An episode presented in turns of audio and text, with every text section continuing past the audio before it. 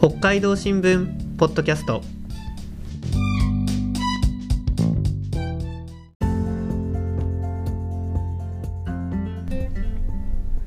いきなりですが藤田さん。あの北海道新聞に入社する前って、はい。2月7日って何の日か知ってますか？知ってましたか？2月7日いや入る前は知らなかったんですよね。いやーそうなんですよ。私もね2月7日分かんなかったんですけど、はい。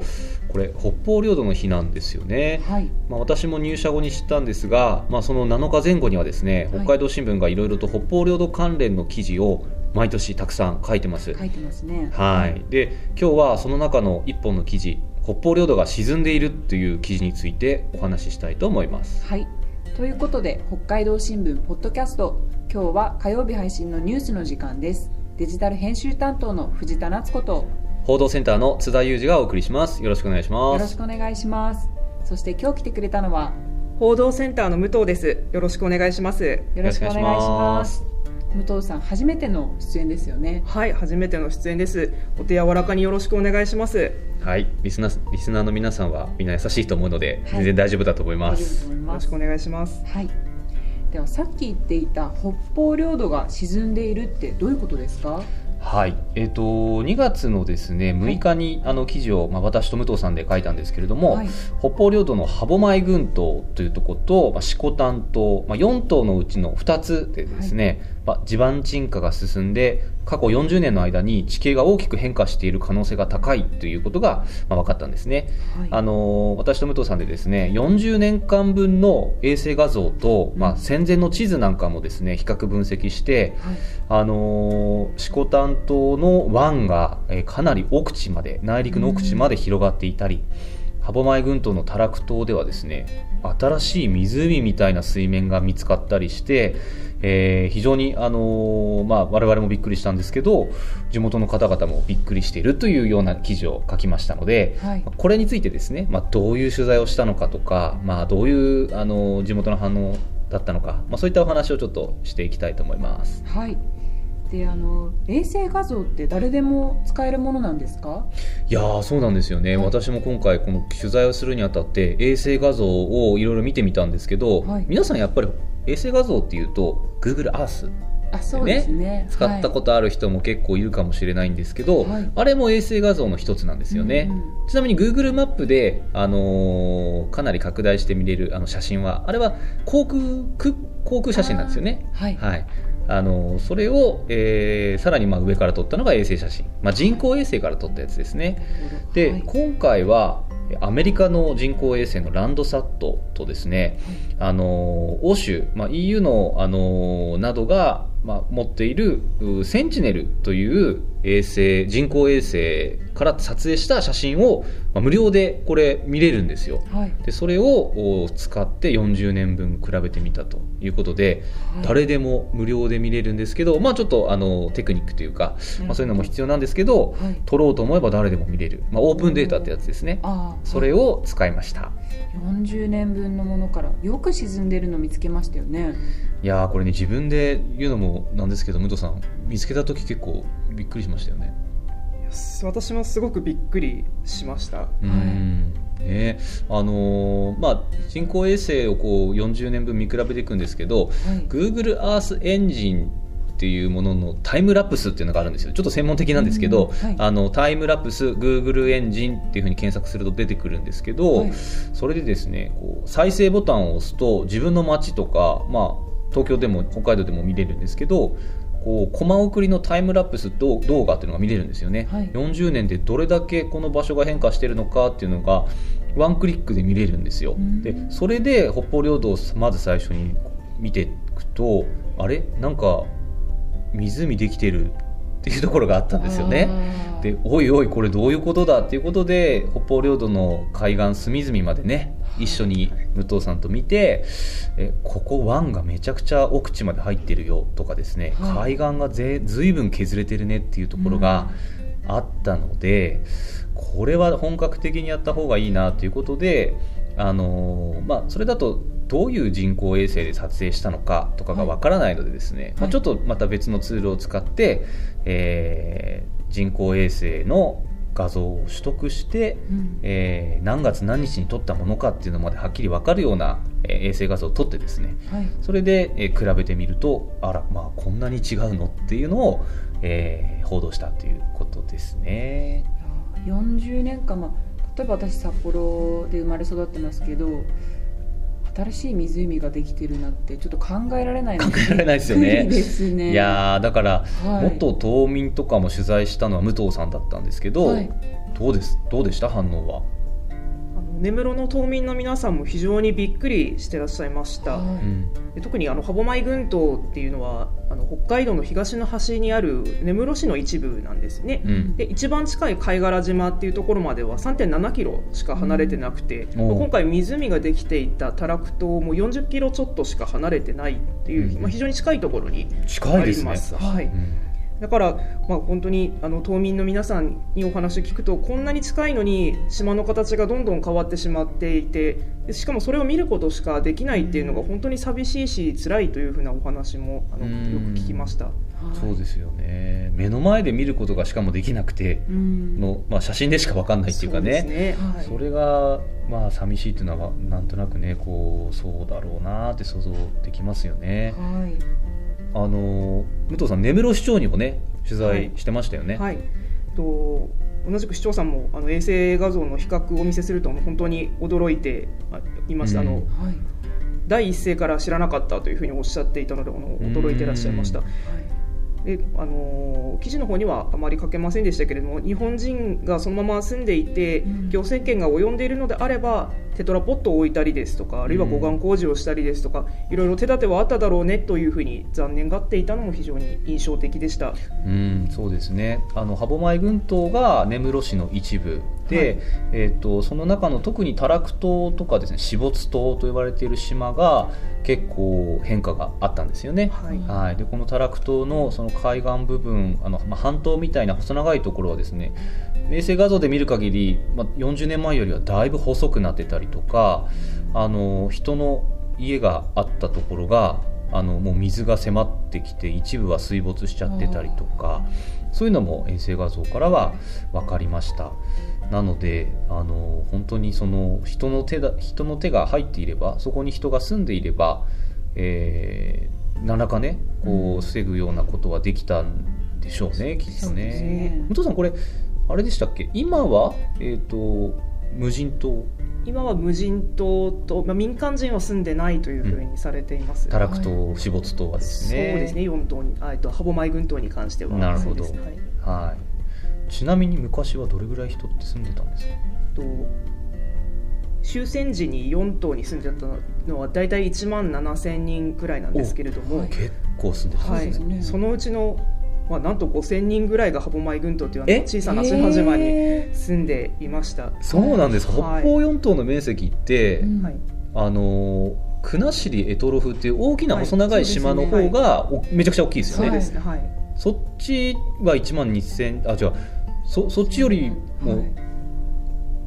5000人住んでたのが歯舞群島の方に5000人ぐらい住んでたんですか？そうですね、へー。という記録が残っていますで彼らはそのほとんど皆さん昆布漁の漁師さんをされていて、なるほど。であのー戦前戦中であっても、あのー食べ物に困ることはなかったっていうふうなお話をよく聞きます、うん。まあ、それだけあの非常に豊かなうん。昆布が取れて、まあ、昆布だだけではなくてあのいろんな水産物も取れたというふうなお話を聞きます、うん。なのであの、まあ、昆布あの取るだけじゃなくて干してはい製品化するところまでが漁師さんのお仕事なんですけれども、うん。あの砂浜に干していたのでその砂浜っていうのはすごく大切にしていたそうなんですね。はい。だからあの春の漁が始まる時期、まあ、そのちょっと前ぐらいになると、まあ、馬を使って砂をは運び入れてうん。砂浜を保全してたというふうなお話も元島民の皆さんからはよく聞きます。あー。そのままにしとくと砂が流出しちゃうっていうことなんですかね。そのようですね。うん。はい。で今民間人住んでいなくて砂浜にも人の手が入っていないのでうん。ビザなし渡航墓参自由訪問であうん。の島をに渡った方からはうん。こんな風にしてしまうんだったらロシアは島を返してくれればいいのにというふうにも非常に怒る方々も少なくないですね。なるほど、まあ、今ビザなし渡航っていう話ありましたけど、はい。えー、と北方領土はあの日本の立場とすると、まあ、日本のもの、ええ。ロシアの立場からすると、まあ、我々のものだっていう話なので、はい。こう日本人が、えービザをめパスポートを見せてビザを取って北方領土に行くことっていうのはなかなか認められないっていうことですもんね。はいそうでそのビザを取らずに墓参あのお墓にお墓参りとか元島民とか元島民2世が行くことができる枠組みっていうのがあるんですよね、はい。それがあのビザなし渡航はい。ですね、はい。でそのビザなし渡航に、えー行く行っている元島民たちも自由にねビザなし渡航の間と村えー島を回れるわけじゃないですもんね。ねはいやっぱりロシア人のが、まあ、監視してるっていうようなそうですね。感じなんですかね。警備局の人がついてきたりですとか、うん。まあそういったなかなか自由に歩くこともできないというふうな、あの話を嘆いて嘆く話も、あのビザなし渡航が行われている時はよく聞きました。そうなるとこう新しく湖が湖っぽい水面ができてるとか、えこう島の地形の変化みたいなのをつぶさに自由に見れるわけでもないんですよね。そうですね。やっぱり島に降り立っても時間がないというのもあって、うん。やっぱり一生懸命自分の住んでいたところに行ってあそこに到着することすらできないまま終わってしまうっていう人もいるぐらい時間がないんですね。なので、はい、散策することはできないまま帰るっていうことが非常に多いのかなと思います。うんえーそもそもなんであの北方領土の衛星画像を見ようとしたんですか？興味を持った発端など教えてください。いやこれ、まあ、私あのはですね北方領土に関する取材っていうのは、まあ、そんなに多くしたことはないんですけど、はい。まああのこの時代ですからそのデジタルのコンテンツで何か北方領土の現状を皆さんにお伝えする方法がないかなっていう話は、まあ、45年ぐらい前からあってですね。あ。であの衛星画像などまあいろいろ見ていた中でですねこう、まあ、随分変化があるなと、まあ、それは開発も含めてなんですけど、はい。あのただ開発してるのっていうのは、まあ、北海道新聞でもですねいろいろ逐一報道はしていて、まあ、今こういう大きいものが建てられようとしてるんだよみたいな話は、まあ新聞にたまに載ったりするんですよね。はい。はい、だから、あのー僕らの知らない変化まだ報道されてないような変化っていうのがあるんじゃないかなと思ってですねそれでひたすら2人で手分けをして、まあ、海岸線とかのこの地形の変化っていうのを、まあ、比べてったと。見比べて分析していったと。いうのが、まあ、あの経緯でですね、まあ、デジタルコンテンツ何か作れないかなっていうのが、まあ、僕の中での出発点ではあったんですよね。はい。うん、で武藤さんは多分違うんですよ。ですね。うん。まああのー私前任地が根室支局におりましてほとんど4年ぐらいいたんですけれども、そこであの元島民の皆さんとお話をしているとあの先ほど話に出てきましたビザなし渡航で4島に渡った方々からその砂浜がなくなってるんだよね島が小さくなってるんだよねとかあの家のあった場所が海に沈んでるんだよねっていう風な声を聞いていたんですね。うんで札幌に今札幌の報道センターというところにいるんですけれども、はい。あの津田さんからあの衛星画像を使った分析をしようというふうなお話を聞いてぜひあの私もやらせてほしいというふうにうん。で参加させてもらいました。うん。で実際に衛星画像を見てみたらなんか過去の地図では存在しなかったはずの湖、まあ、こそれがあの今回のタラク島の水面なんですけれども、そのいう大きな湖ができていてかなり衝撃を受けたのを私も非常に覚えています。うーんいやなのでそのあなんていうんですかね物語ナラティブとしてあの元島民たちが訴えていることを、まあ、まとめて報道できるかもしれないっていうこう俯瞰で見れるかもしれないっていうのが、こうねこう武藤さんとしてはやりがいだったのかなっていう感じですかね。はいうんで地形の変化って国が把握しているものではないんですか？はい、そのためあの茨城県にあります国土地理院にも取材に行きました。国土地理院はあの日本全国の地形図を作っているところなんですけれども、はい。実は北方領土については大正11年に作った地図を長く使っておりました。大正。90年ぐらい前ですね。はい、そうなんです。いやちょっとした微修正はあるんですけれども、うん。全面的に更新ができたのは2014年と。あ今津田さんがおっしゃったように90年近く経ってようやく更新が完了したということが分かりました、はいただあの大正時代の地図と2014年の地図では測量方法も違い測量の技術も違いますし縮尺縮尺もはい。実は違うというので、あの詳しい比較はしていなかったというふうなお話をしていました。うん。だから実は地図には載っているんですけれども、うん。あまり地形の変化っていうのがどんなものがあるかっていうのは知られないまま今に来たのじゃないかなというふうに思います。うん。ロシアが今ずっと実効支配が続いている中で日本人が簡単に行けない行政権が及んでないっていう場所の変化を把握するのがまあ難しいことであれば限界があるんだなというのを非常に痛感しました。うん。そうですね。お二人は取材を終えての感想などありましたか？なんか教えてください。あの、まあ、今武藤さんがですね、はい。言っていたように、えーまあ、日本の領土なんだけれども90年ぐらい大正11年の地図をですね、うん。つい最近まで使っていたっていうのが、まあ、結構衝撃だったんですよね。ですね。でまあ、いざそれを更新してもですね、うん。あのーまあ、常に地図を見てる人ってあんまりいないので、うん。根室市の、まあ、市長さんもはじめ元島民の方々も地図には載っている湖が前からあったものなのか昔うん。それとも最近できたものなのかそれもわ分かってなかったんですよね。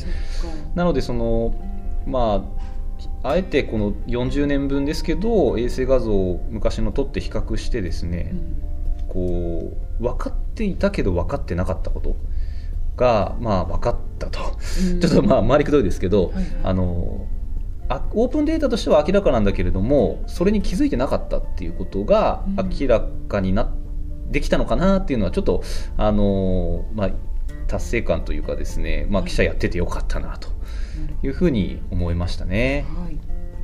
はい、で元島民の皆さんが驚いてくれたのは嬉しかったですね。うん。はい、と私、まあ先ほどもお伝えしたように根室支局に4年ほどおりましてはい。でその中でやっぱり島民の皆さんに島が小さくなってるっていう風な言い方をしていたのでなんとなくうん。